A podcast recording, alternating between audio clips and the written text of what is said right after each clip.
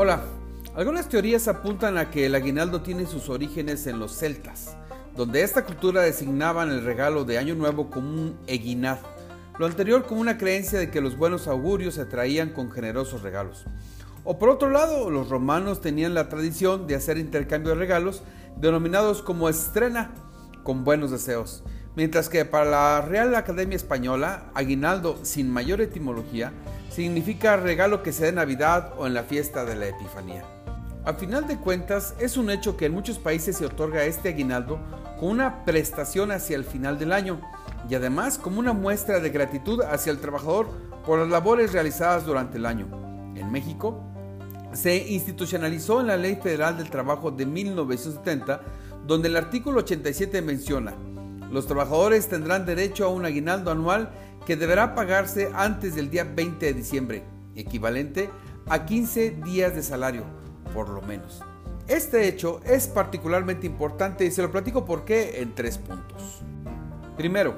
el aguinaldo ha servido en todos estos años como un detonante del crecimiento económico.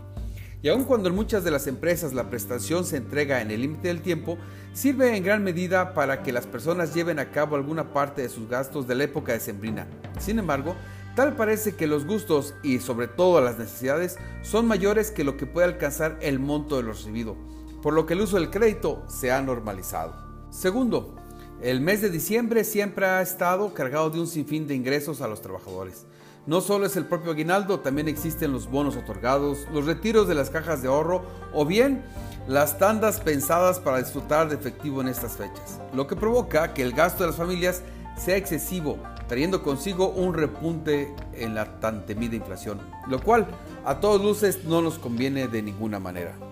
Y tercero, aun cuando parece ser que la información sobre los datos de inflación nos da un breve respiro,